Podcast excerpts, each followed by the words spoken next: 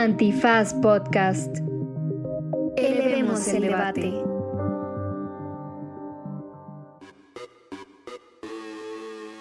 Buenos días, buenas tardes, buenas noches, bonita madrugada, cualquiera que sea la reforma legislativa en la que esté usted trabajando en este recochino momento. Me recuperé de la arrastrada del fin de semana pasado para vestirme, para vestirme de, de frac y guantelete y recibir a las colegas de Sinatraco que vinieron a hablar de nosotros sobre la última reforma de trabajadoras del hogar. Lo dije todo mal, ¿no? Sí, lo No, dijiste Sinactrajo, lo dijo en Ah. inglés. Sinactrajo. Lo bueno es que ya se recuperó.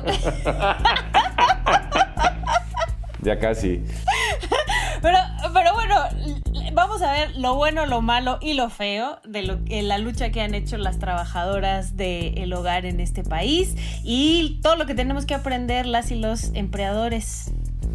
Así que quédense, es un derecho remix que tiene mucha sustancia jurídica, un montón de testimonios inspiradores y además la extraordinaria energía de quienes comparten micrófonos conmigo, pero sobre todo de quienes encabezan el Sinactrajo, diría Checa.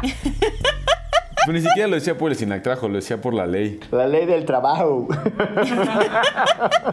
Quédense que esto es Derecho, Remix. Divulgación jurídica para quienes saben reír. Con Ixel Cisneros, Miguel Pulido y Andrés Torres Checa. Derecho Remix.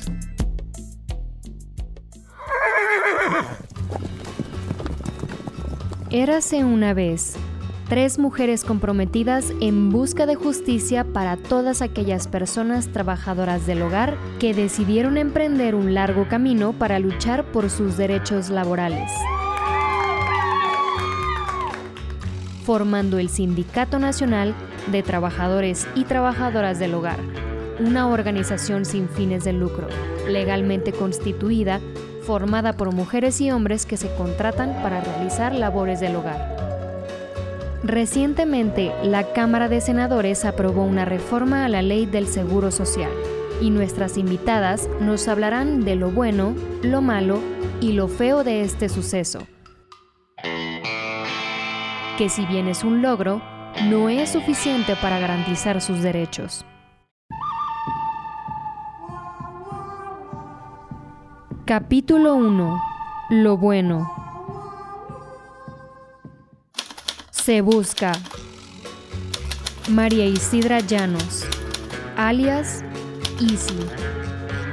Esta malhechora, originaria de Puebla, lleva 39 años ejerciendo como trabajadora del hogar. Su capacidad para organizar y asesorar a otras trabajadoras la convierten en una mujer peligrosa, que amenaza los privilegios de las empleadoras y empleadores que no cumplen con las leyes ni respetan los derechos de las y los trabajadores del hogar. Pues bienvenidas y bienvenidos a una emisión más de Derecho Remix que en esta ocasión se viste de manteles largos, saquen toda la parafernalia, todas las chucherías, toda la decoración, chinga madre, porque Los cubiertos de los plata. cubiertos de plata que se roba Checa el desgraciado. Ahora sí, pónganse todos contentos y contentas porque tenemos un episodio realmente especial. Nos acompañan tres queridas integrantes del Sindicato Nacional de Trabajadores y Trabajadoras del Hogar, mejor conocido como el SINACTRAO. Que se escuche la algarabía, las porras y todo el pedo. y esta eh, honorable, honrosa y trascendentalísima institución eh, se dedica a la defensa de los derechos laborales. La verdad es que ha puesto el ejemplo en este país que a punta de consistencia, de esfuerzo, pero sobre todo de eh, convicción cuando se tiene la razón, han logrado reformas a la ley del Seguro Social para que las y los trabajadores del hogar sean reconocidos como el resto de las personas, con sus prestaciones y con sus derechos íntegros y toda la cosa bonita. Eh, y han aceptado venir a compartirnos en este bonito formato de lo bueno y lo malo y lo feo, cómo ven la reforma. Y para entrarle al primer tema, vayan preparando la tambora, vayan preparando los cohetes, vayan preparando todas las matracas. Nos acompaña María Isidra, mejor conocida como Easy. Bienvenida. Un gusto estar aquí con ustedes y brindarnos este espacio pues para mencionar, ¿no? Desde el Sinactrao que somos 2.4 millones de trabajadores y trabajadoras del hogar a nivel nacional y estamos trabajando en la valoración de los derechos laborales, además de, también la violencia eh, y la discriminación y el acoso en el, trabajo.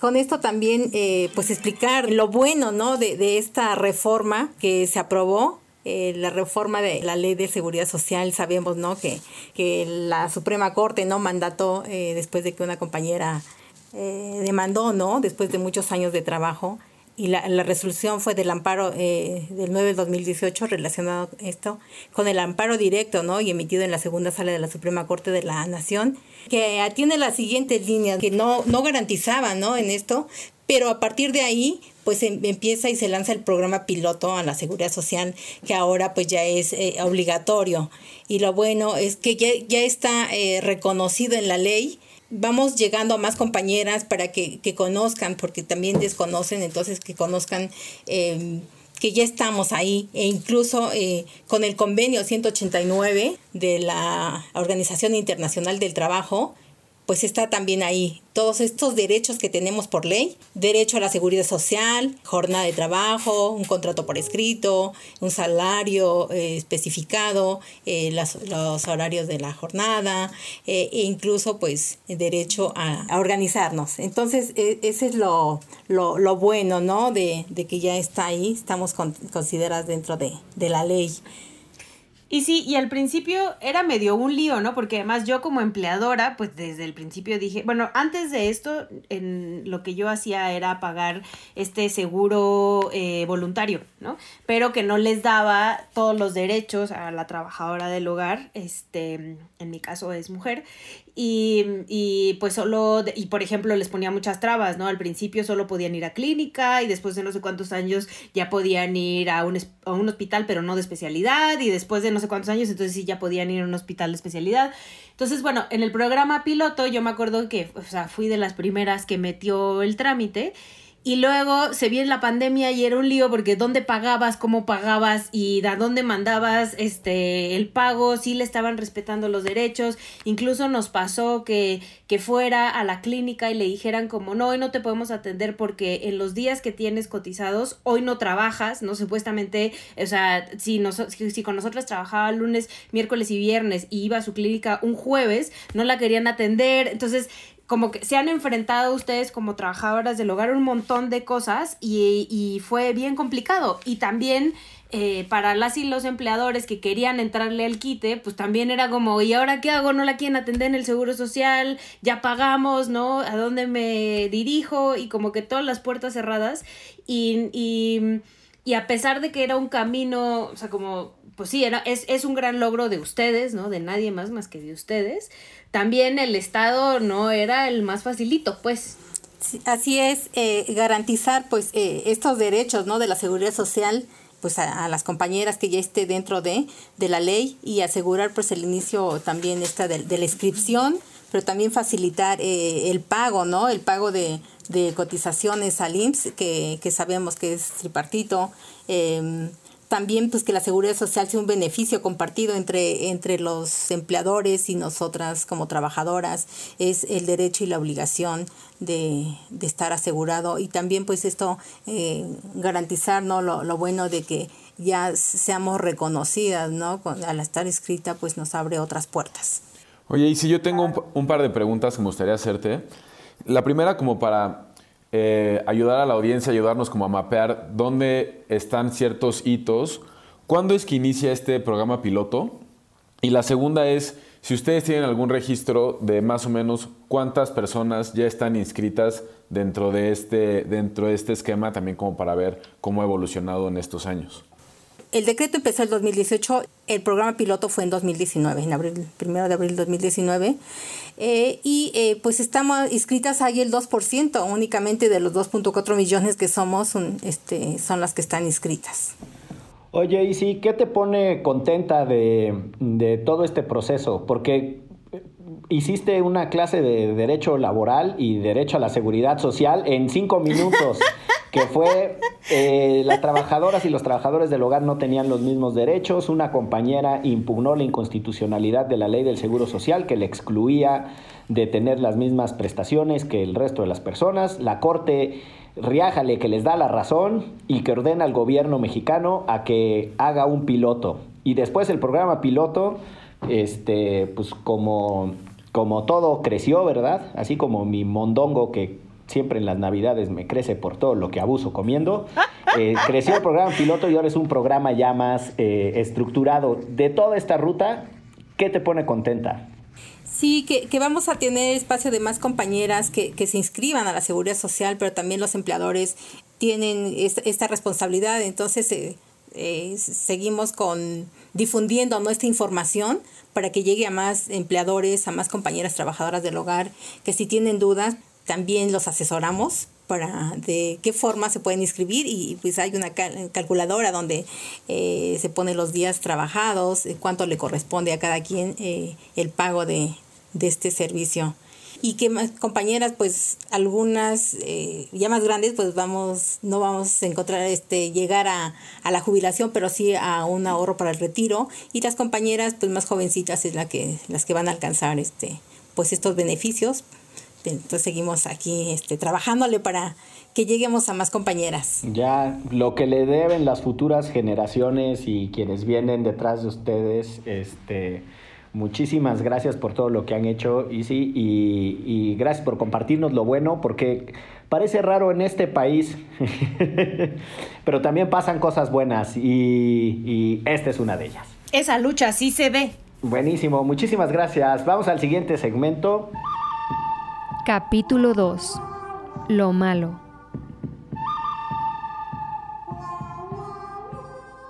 Se busca. Norma Palacios Trabamala, acusada de agitar a las sordas de masas multitudinarias, invitándolas a exigir su inscripción al Seguro Social, a que se respeten sus horarios laborales y muchas otras atrocidades más. Mientras siga prófuga, seguirá fortaleciendo a su gremio. Su detención es fundamental para detener el avance del Sinactrao.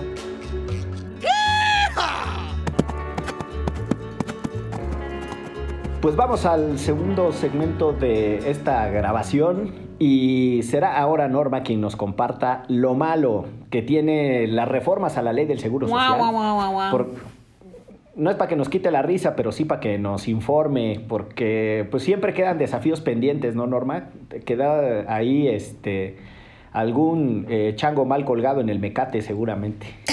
Así es, así es. Pues bueno, antes que nada, pues muchas gracias por el espacio. Un gusto compartir este momento con ustedes y hay saludos a todas las personas que nos estén escuchando. Y pues sí, para nosotras es de suma importancia también hablar de lo que falta, ¿no? En este caso, lo malo que aunque hay avances importantes y significativos y que tenemos que reconocer, pues bueno, también tenemos que hablar y mencionar que, que no es suficiente, que, que, tiene que haber más y pues partiendo de esto, que aunque ya pasa un régimen obligatorio la seguridad social para nosotras, pues no dice los cómo o qué consecuencia habrá para los empleadores que no cumplan. Y creo que de ahí podemos partir para precisamente nosotras estar un poco desalentadas porque lo hemos visto a lo largo de estos años que sin duda México tuvo grandes avances, ratificó el convenio 189, se hicieron modificaciones a la Ley Federal del Trabajo, pero lo que vemos es que la realidad de nuestras compañeras o de nosotras como trabajadoras del hogar pues no, no cumple, ¿no? No hay contratos firmados, no hay este, jornadas de trabajo este, respetadas, no hay prestaciones para nuestras compañeras. Y si vamos al tema de la seguridad social, pues lo vemos también en el número de compañeras que en la actualidad están inscritas o que estuvieron inscritas en esta fase de prueba de piloto y que bueno, al pasar, aunque ya dice obligatorio, eh, pensamos que no va a haber mucha mucho crecimiento, ¿no? Si no se sanciona o si no se habla claramente de lo que va a pasar con los empleadores que no cumplan con esta responsabilidad. Y hasta el momento que Norma tendría que ir una trabajadora del hogar a denunciar que su empleador o empleadora no le está dando este derecho, porque también la autoridad cómo se va a enterar, ¿no? O sea, creo que la cosa ahí queda como muy laxa y opaca por ambos lados y, y, y le están dejando la carga lamentablemente, como siempre, a la trabajadora del hogar, ¿no? Que vaya a denunciar a su empleador o empleadora, que también debe de ser súper complicado, ¿no? O sea, como eh, si a, a, nosotros y nosotras que tenemos un trabajo estable, ¿no? Nos cuesta un montón de trabajo denunciar, incluso internamente a nuestro jefe, no me quiero imaginar este, cuando no tienes una estructura de apoyo alrededor. Así es, Itzel, exactamente es lo que nosotras vemos y sí, eh, cuando, nos, cuando se hizo la reforma al capítulo 13 de la Ley Federal del Trabajo y nosotras veíamos que ya quedaba ahí establecido que se tenía que formalizar la relación laboral a través de un contrato, pues pensamos que iba a cambiar, pero más sin embargo, pues no. Los empleadores no tienen este, la voluntad o, no quieren adquirir esto de, de, poder firmar un contrato. Y si vamos a lo de la seguridad social, pues es lo mismo. Y sí, ¿qué es lo que tendrían que hacer? Precisamente, pues sí, denunciar. Pero como tú también bien mencionas, si en un empleo formal es complicado, eh, eh, eh, ahora sí que este, exigir ese derecho, nosotras que la mayoría estamos todavía en la informalidad con un trabajo precario, pues todavía más complicado porque nos toca a nosotras comprobar esa relación laboral, ¿no? O sea, no tenemos cómo comprobar, aunque también es, es importante decir que aunque ha sido una, ha, ha habido una negociación de tipo verbal, pues también cuenta, pero también cuando las compañeras en algún momento llegan a, a, pues sí, a, denunciar en ante las autoridades laborales, este, eh, ya sea un despido injustificado o por el hecho de pedir eh, la seguridad social o la firma de un contrato o alguna prestación, las despiden los empleadores, este, pues es complicado que, que ellas puedan probar esto, ¿no? Y eso eh, a ellas también les, este, les causa mucha decepción este porque saben que es, empieza un proceso muy largo muy complicado y que puede tardar muchos años no eh, entonces por eso nosotras vemos que, que, tiene que haber ya este tipo de cambio más más este más real de qué es lo que va a pasar si no para que para que pueda haber eh, pues estos cambios que están ahí no y que nosotras vemos que es que que pueden quedarse como la ley federal del trabajo solo en una letra bonita y de muchas intenciones no y como lo mencionas entrar en ese tipo de disputas generan un desgaste que desincentiva ¿no? a, la trabajadora del hogar a poder denunciar y eso se, se, traduce en pérdida de recursos o incluso el miedo a perder el trabajo. Entonces no te animas a querer denunciar a tu empleador porque no te está pagando seguridad social, porque al final mejor ya dijo, no, pues esta me va a generar problemas, vamos a despedirla y me quito de, de cualquier preocupación. La verdad es que sería bueno, no sé si tienen por ahí cuál podría ser esta como exigencia o esta como práctica más insistente, si ustedes lo han pensado, para los empleadores. Ya nos adelantabas un poco que tiene que haber una mayor agilidad, pero no sé si han a, ustedes avanzado en alguna, algún tipo de mecanismo que pudiera ayudar a que esto fuera más, más pronto y que no generara tanto desgaste. Hemos hecho algunos, eh, algunas señalizaciones también a lo largo de todo este proceso de la importancia de que, de que existan o se creen inspectores especializados en, lo que es el trabajo del hogar, en lo que es nuestro sector, porque como también bien ustedes mencionaron, nosotras no tenemos, eh, tenemos diferentes particularidades a otros trabajadores. Nosotras no estamos en un centro de trabajo como algunos otros trabajadores, el tema de, la informalidad y todo esto, y sí necesitan tener eh, conocimiento de cómo se da el, día a día de la relación laboral, ¿no? Eso sería uno. Pero por otro lado también, pues bueno, nosotras lo que hemos hecho en el sindicato es brindar asesoría a las compañeras para que ellas puedan tener las herramientas de qué es lo que pueden hacer y que también eh, sí no se queden calladas, ¿no? Alentar, uno, lo que también nosotros buscamos, este, no es una pelea con todos los empleadores, porque sabemos que hay, empleadores que han cumplido con esa responsabilidad y pues ahí también como la desventaja para, para ellos contra los que no han cumplido, ¿no? Este, y, y, hemos entablado diálogos eh, para, para con esos empleadores que en algún momento terminan las relaciones laborales con nuestras compañeras eh, que despiden para que puedan llegar a, a un convenio, a un convenio fuera de juicio y que no se vaya hasta una instancia laboral. Y hemos logrado eh, varios convenios aquí en el sindicato, pero también eh, cuando las compañeras deciden, eh, deciden eh, ya entablar una demanda formal, pues también brindamos ese acompañamiento a nuestras compañeras, ¿no? ¿Qué es lo que tendrían que hacer? Les explicamos los procesos, porque son procesos muy largos y, que, como bien también este, ustedes mencionaron, pues, ah, son desgastantes, requieren de recursos. Y entre las buenas prácticas que también nosotras hace poquito, esta semana tuvimos la oportunidad y que vemos también que cuando hay este, cuando se adquiere la responsabilidad y se pasa de, de, voluntad a responsabilidad, se pueden hacer cosas. Pues bueno, hemos trabajado con, eh, con la Secretaría del Trabajo del Estado de México, en donde hemos tenido sesiones de capacitación para las juntas locales de conciliación y arbitraje, los centros, todo esto de, de la reforma laboral. Y esta semana también estuvimos en Jalisco, en donde la Secretaría del Trabajo de allá eh, lo que va a hacer como estrategia es que va a mandar cartas de invitación a los empleadores para hacerles eh, de conocimiento que la seguridad social ya es un derecho y que tienen que cumplir con esta responsabilidad. ¿no? van a mandar estas cartas de invitación ya directamente a las casas que va acompañado por su recibo de agua y creo que esto es una acción ¿no? que puede traer resultados este, concretos y reales, ¿no? porque, eh, porque también nosotros lo vemos todos los días, los empleadores, las compañeras cuando se acercan al sindicato y nos expresan cómo es el proceso cuando las llegan a despedir, este, ellos son, algunos de ellos o ellas les dicen, no, no, a mí no hay nada que me obligue, donde dice eso, este, eso no es para ustedes, lo que tú haces no es un trabajo. Entonces, pues bueno, este, aquí ya esta acción concreta, pues sí nos da un panorama de que, de que puede funcionar y esperemos eh, después contar con los resultados de todas estas cartas que se van a mandar, ¿no? Súper importante esta acción casi de pedagogía cívica, ¿no? Para formar ciudadanas y ciudadanos que entiendan que tienen que respetar los derechos. Me, parece una campanada. Una mamada que tengamos que explicarle a la gente que las personas tienen que tener derechos, la verdad, pero bueno. También ese es, ese es un eh, tecnicismo jurídico muy, muy, muy legal. El, en el artículo 3 de la ley del trabajo, ahí dice. Sí, el artículo 3 bis y bis.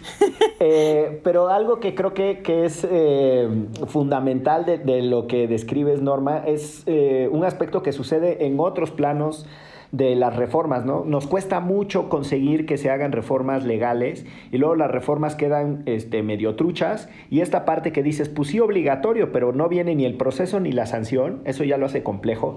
Y segundo, aunque viniera el proceso y la sanción, no invierten en inspectores, eh, no invierten en, la capacidad eh, del Estado para darle seguimiento al cumplimiento de la ley. Entonces, me parece un, extraordinario eh, aporte de lo malo. Eh, eso no anula la reforma. Ustedes le están encontrando por dónde darle la vuelta. Está sabroso. ¿Hay algún otro lugar en donde vean posible hacer una cosa como esta, como la de las cartas? Pues es lo que nosotros vamos a, tratar de, llevar a, los, ahora sí que a los estados en donde tenemos este acercamiento con las autoridades, de decir, se está haciendo esto y ustedes también este, implementenlo, ¿no? Eh, nosotros también como sindicato eh, estamos asumiendo la responsabilidad que nos toca y creo que aquí también es importante, eh, eso sería algo trascendental para que haya un avance más significativo, ¿no? Que cada uno asuma su responsabilidad, empleadores, nosotras como trabajadoras y este y el gobierno. Entonces, pues, hay, mucho, hay muchos ejemplos a nivel mundial de, de todo lo que se ha hecho para, para, lograr avances, pero aquí también lo que nosotras eh, hemos detectado es que falta mucha información acerca de, de, lo que significa la seguridad social, cómo funciona, o sea, muchos empleadores, aunque también tienen este, pues quieren adquirir esa responsabilidad, eh, dicen que les hace falta información, ¿no? Entonces también ahora que ya pasa esta fase de, de ser obligatoria, este, pues bueno, también ahí queda la tarea para todas, a todos de informar cómo es, cómo se hace el proceso, qué se necesita, este, eh, y también la, y también eh, nosotras tenemos esa tarea de llevar esta información a las compañeras, porque bueno, también al no haber contado nunca con el acceso a la seguridad social, pues también tenemos que ser este, muy honestas y decir que nos falta información para entender precisamente uno, que es un derecho, este, eh, exigirlo y este y, y pues también eh, pasar esta información a otras compañeras eh, por la importancia que tiene el hecho de contar con la seguridad social. Creo que algo importante que nos quedó como una gran lección es eh, lo, lo que pasó en la pandemia lo que sigue pasando de cómo hubo tanta desprotección para nosotras, ¿no? El no poder contar con un seguro de desempleo, el que nuestras compañeras este, tuvieran que dejar solos a sus hijos porque no tienen acceso a las guarderías, el caso de muchas compañeras que son adultas mayores y que también están desprotegidas totalmente después de toda una vida de trabajo, es, es lo que no se ve, ¿no? Y lo que nosotras tenemos que decir. Ah, lamentablemente también lo que a veces vemos se queda como solo para, y principal esto para, para las instancias que tienen esta responsabilidad, los tomadores de decisión en su alrededor solamente y creen que y, piensan ellos que, que así es para todo, todo México, ¿no? Lamentablemente no es así. Nosotros lo hemos visto a lo largo de estos este, dos últimos años que hemos podido tener posibilidad de salir a los estados en la pandemia y lo que las compañeras nos dicen, ¿no? No, no llega toda la información a todos lados, no todos asumen la responsabilidad, falta mucho por hacer, pero bueno, esperemos que que, haya mayor responsabilidad por parte de todos y de todas y que, y que todos contribuyamos a hacer un cambio real eh, para, para nosotras que somos un sector muy importante para, pues para este país y principalmente porque somos mujeres ¿no? y, y, nos deben eso. Ni que lo digas, nada más 2.4 millones de personas trabajadoras, nada más mayoritariamente mujeres, pronunciadísimamente eh, de forma mayoritaria mujeres. Eh, pues ahí está, ahí está el análisis de doña Norma. Este eh, audio se les va a pasar en, la Conferencia Nacional de Gobernadores, en la CONAGO, a donde van todos, Muchas los gracias. que dirigen distintas entidades federativas. ¿Oíste, Claudia Sheinbaum? Ahí está. Pues muy bien. Eh, vamos a pasar a nuestro tercer segmento, ahora sí, con Marilú y lo feo.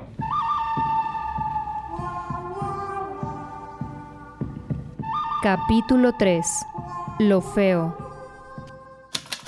Se busca María de la Luz Padua, alias Marilú. Delito. Defender los derechos de las trabajadoras del hogar en México. María de la Luz fue trabajadora del hogar por más de 10 años y es especialista en los cuidados de personas menores de edad. Esta criminal está siendo perseguida junto con sus compañeras por fortalecer el Sindicato Nacional de Trabajadoras y Trabajadores del Hogar.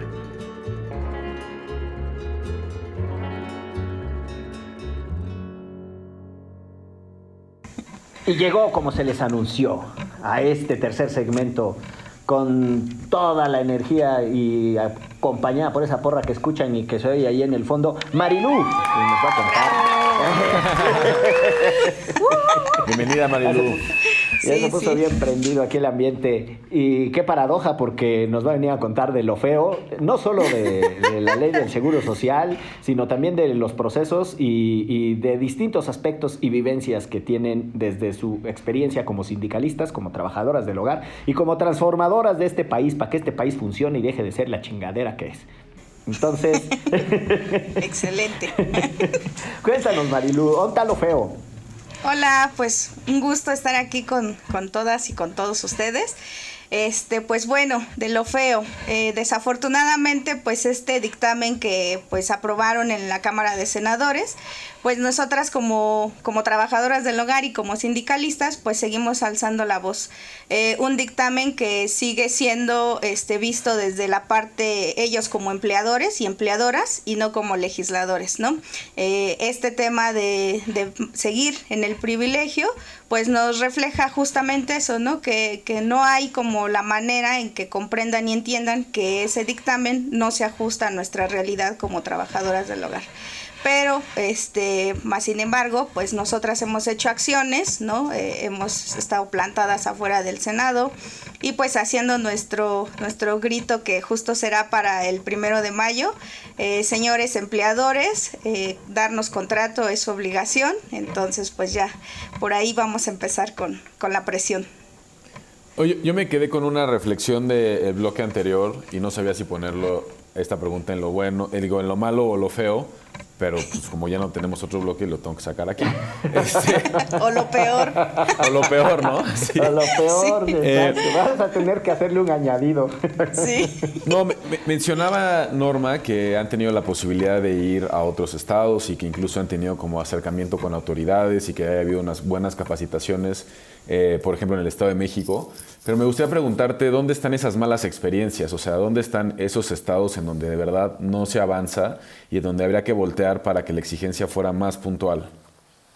Claro, este, pues sí hemos tenido la oportunidad todo el 2021 de estar visitando de norte a sur eh, a nuestras bases, principalmente a nuestras compañeras para conocer sus condiciones y aprovechamos la visita de trabajo para reunirnos con este, representantes del IMSS, representantes de las mujeres, de diferentes espacios que eh, su, trabajo es que accedamos a la justicia, cosa que pues está tardando mucho. Entonces, de, de, todo, en general, nosotras hicimos una evaluación y el 70% desconocen en realidad, de, en primera, del trabajo del hogar, ¿no? El impacto que hace la actividad como tal cuando es remunerada y obvio la no remunerada, pero este nos dimos cuenta que la, lo más precario está en Chiapas, en Oaxaca y el Estado de México, ¿no?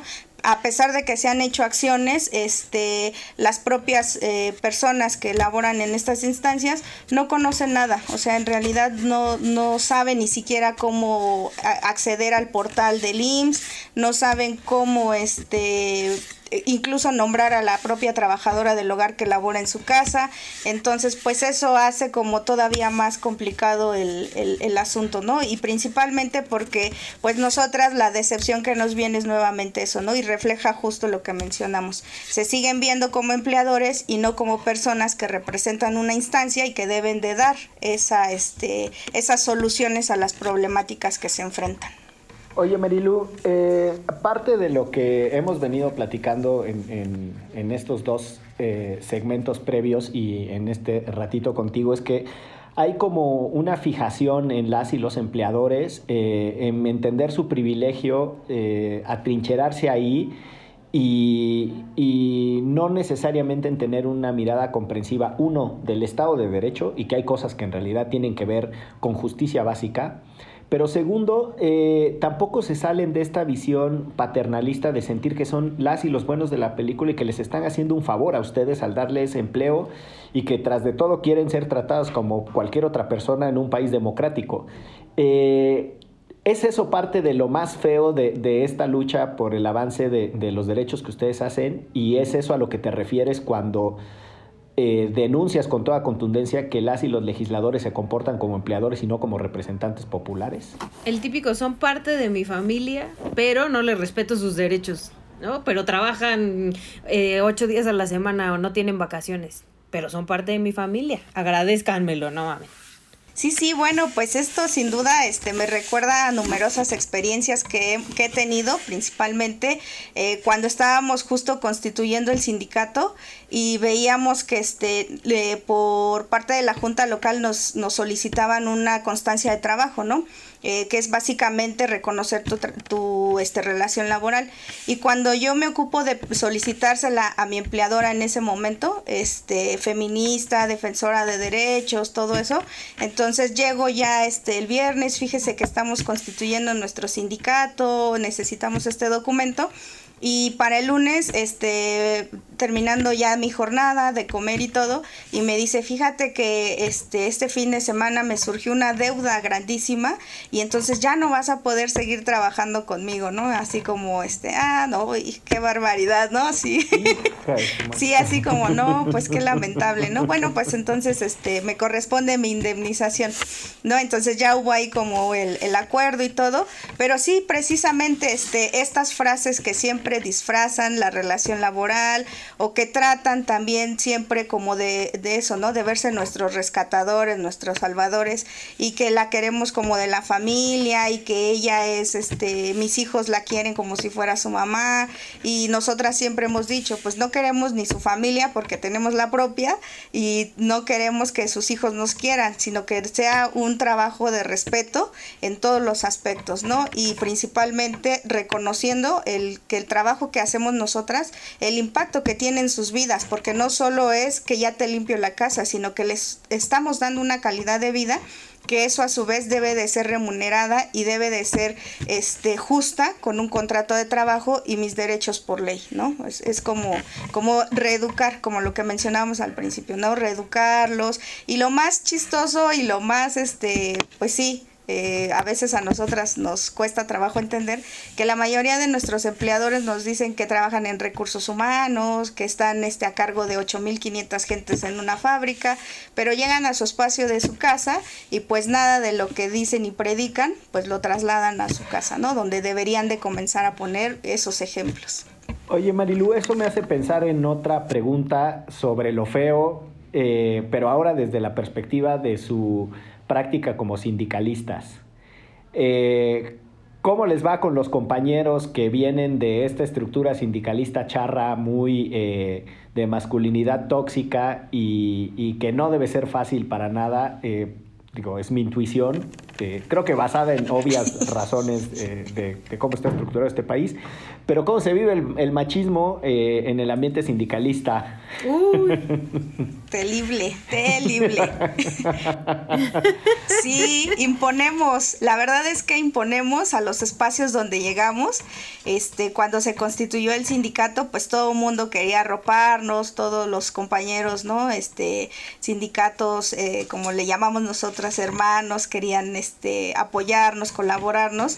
Y cuando empezaron a ver, pues, este, pues la, la fuerza que tenemos, las mujeres que estamos representando, somos un comité de 18 compañeras que a la fecha la, eh, la mayoría sigue trabajando en casa y principalmente porque cambiamos la estructura de los sindicatos, ¿no? En este caso somos una colegiada, no es solamente un representante, sino tres mujeres que cada decisión, cada este acuerdo tiene que ser discutido desde nosotras y pues para llegar en ese acuerdo pues sí está bastante complicado, ¿no? Es aquí entramos en esa parte pues sí de, de, de realizar estos ejercicios de democracia y llegar espacios con los compañeros pues sí es eh, empezando por nuestros afiliados que también se sienten como este asustados en un, en un mundo representado por mujeres y participación de mujeres, ¿no? Este pueden venir a las formaciones, capacitaciones y están un ratito y sabe que me tengo que ir compañera porque este lo que sea, ¿no? Y se retiran y cuando llegamos con los compañeros ya en espacios de, discusión de sindicatos, siempre tratan de minimizarnos, este, siempre empiezan con estas este, cuestiones de querer eh, delegarnos tareas como siempre, ¿no? Como, ah, perspectiva de género, ah, temas de cuidado, ah, temas de sana convivencia. Y nosotras pues ya, ¿no? Queremos dar como ese paso a las representaciones porque sabemos que estamos preparadas y que hablamos desde la experiencia, ¿no? Entonces, este, hay mucha resistencia, sigue habiendo en algunos momentos imposiciones, más sin embargo el SINACTRAU pues es muy este, independiente y pues también nos ha costado mucho este, esta parte, ¿no? Pero sin embargo creo que los ejemplos son los que hablan más y el trabajo que diario hacemos, que no hemos tenido limitantes y que estamos demostrando que el trabajo colaborativo se puede hacer y cambiar justo ese panorama de las organizaciones sindicales charras, ¿no? Y que no son las organizaciones, son las personas que las han liderado y pues el SINACTRAU también tiene que cargar con eso, más sin embargo, pues tenemos mucha tarea, pero lo seguimos haciendo de la mejor manera, ¿no? Hombre, con mucha luz y con mucha convicción. Y una reflexión que, que tengo a partir de tu, de tu, última participación, Marilu, es que también nuestra historia del sindicalismo en México ha puesto en segundo plano a los trabajadores y a las trabajadoras, ¿no? Por, por esta estructura y esta historia de cooptación y de responder a, a filias partidistas. Y, y, creo que la, la experiencia del, del, Sinactrajo y lo que ustedes están poniendo o sea, sobre su propia trayectoria, etcétera, es regresar a esta lógica sindicalista que vela por los derechos de los trabajadores y de las trabajadoras, ¿no? Como la, la verdadera intención de los, de los sindicatos, que en México la tenemos súper desdibujada y luego también hasta por eso no son tan populares en la opinión pública, ¿no? Entonces tienen que tener esta lucha al interior de los otros sindicalizados, pero al exterior para poder demostrar que la lucha tiene una, una, un fin eh, más allá de los oportunismos partidistas que a veces se le vincula a los, a los sindicatos. Y, pues nada, en realidad es muy admirable escucharles. Eh, y, sí, las reflexiones que salen de aquí es para de verdad empezar a cambiar lo que está pasando allá afuera con estas 2.4 millones de trabajadoras del hogar que no puede ser que, que no estén siendo, o sea, no puedan recibir todos sus derechos, ¿no? Sí, totalmente.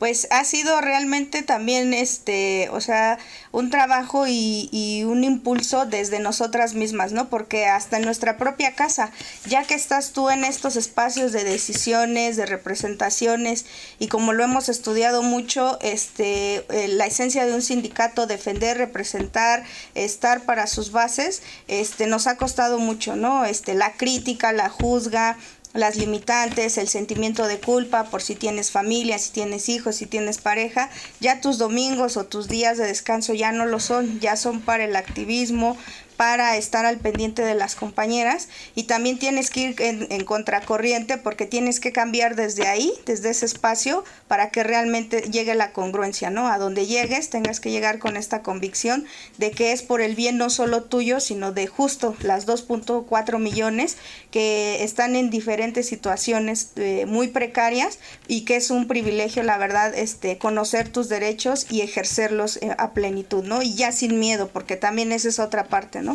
A nosotras, este, desde mi experiencia, a mí me costó 10 años de, de este, ejercer el, trabajo del hogar y llegar a 10 años para tener realmente una relación laboral justa, con contrato, con seguridad social, con días de descanso, este, con este, permisos para capacitarme, para formarme y que no, no fue fácil, pero lo logramos, ¿no? E incluso ahora con la persona empleadora tenemos ya una relación de cordialidad, ¿no? Y que yo siempre me he dedicado al cuidado de niños, ¿no? A los menores de edad.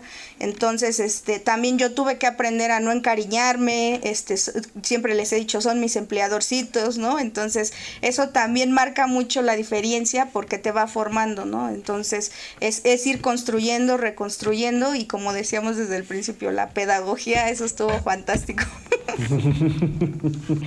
Pues ahí está, con un testimonio así de potente vamos a terminar esta grabación de Derecho Remix. Les agradecemos muchísimo la generosidad de sus palabras, de su tiempo, pero sobre todo eh, la intensidad con la que viven sus convicciones y que están ayudando a dejar un mejor país. Hace 10 años nadie se hubiera imaginado que iba a existir un sindicato, que iba a existir un eh, régimen de incorporación de las trabajadoras del hogar al IMSS y que iba a existir una conducción colegial del sindicato. Entonces están destruyendo el patriarcado, el sindicalismo charro y la verticalidad de clase de este país. Eh, Eso se les agradece. Las queremos muchísimo. Arriba Sinactrao. Muchísimas gracias. Nosotros nos vamos de esto que fue Derecho Remix. Divulgación jurídica para quienes saben reír. Con Ixel Cisneros, Miguel Pulido y Andrés Torres Checa. Derecho Remix.